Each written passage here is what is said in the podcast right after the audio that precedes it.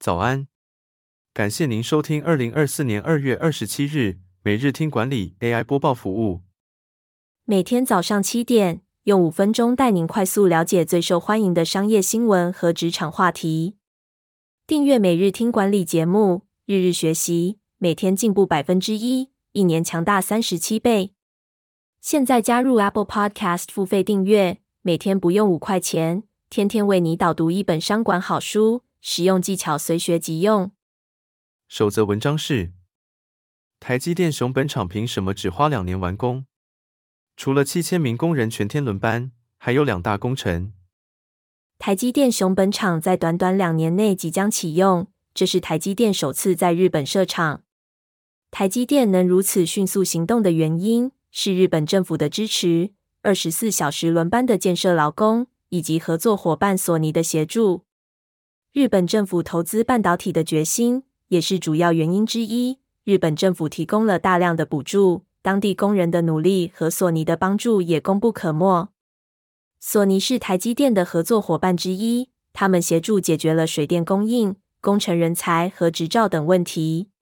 台积电表示，熊本厂能够顺利进行，要感谢供应商、客户、合作伙伴、政府和学界的支持。日本政府的补助和支持让台积电在日本设厂的速度超乎想象。第二则要带您关注，富邦董事长蔡明忠传闻将出售 Momo TV，未来将由谁接手新频道？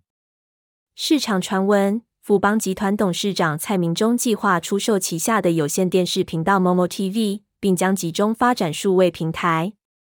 未来，Momo TV 将由博斯频道董事长王志龙接手。并扩大体育收视布局。消息人士推估，Momo TV 目前每年亏损一亿元。蔡明忠认为，传统有线电视逐渐被淘汰，因此决定转型数位频道。富邦集团将持续加速投资数位媒体内容，成立台湾影视内容基金，推动台湾影视内容在国际市场上的发展。第三则新闻是：国父纪念馆闭馆。迎接半世纪以来的最大整修。新建于半世纪的台北国父纪念馆大会堂宣布，二十六日起闭馆整修，预计于二零二六年第四季完工。整修计划包括主体建筑、古迹外观修复、屋顶防漏修缮、改善现有服务设施与汰换机电空调系统。目标是提供更友善平权的艺文场馆，以迎合当代观众对文化设施的新需求。国父纪念馆每年吸引超过八百万人次参观，是全台北市观光人次最多的景点。预计整修工程将在二零二六年底完工。整修期间，中山文化园区将维持正常运作，不受影响。最后带您关注：学历不代表能力，资历不代表实力。想清楚三件事，用人才不会重蹈覆辙。松仪气管执行长洪文新观察。主管常将人才放错位置，使他们无法为公司做出贡献。主管用错人的根本原因，在于人选不了解自己，企业也没有厘清自身需求。洪文新提醒，主管用人常出现三个误区，包括仰赖个人主观意识，以学历和资历代表能力和实力，常找自己喜欢的或性格跟自己像的人。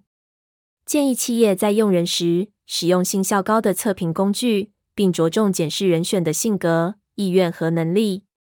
选才应该着重在于组织目标与价值观一致，以及能力、性格与主管互补的人选。最后，企业应导入可信赖的测评工具，同时以结构式面谈评估求职者的意愿、能力和性格，才能提升找对人的几率，协助公司达成目标。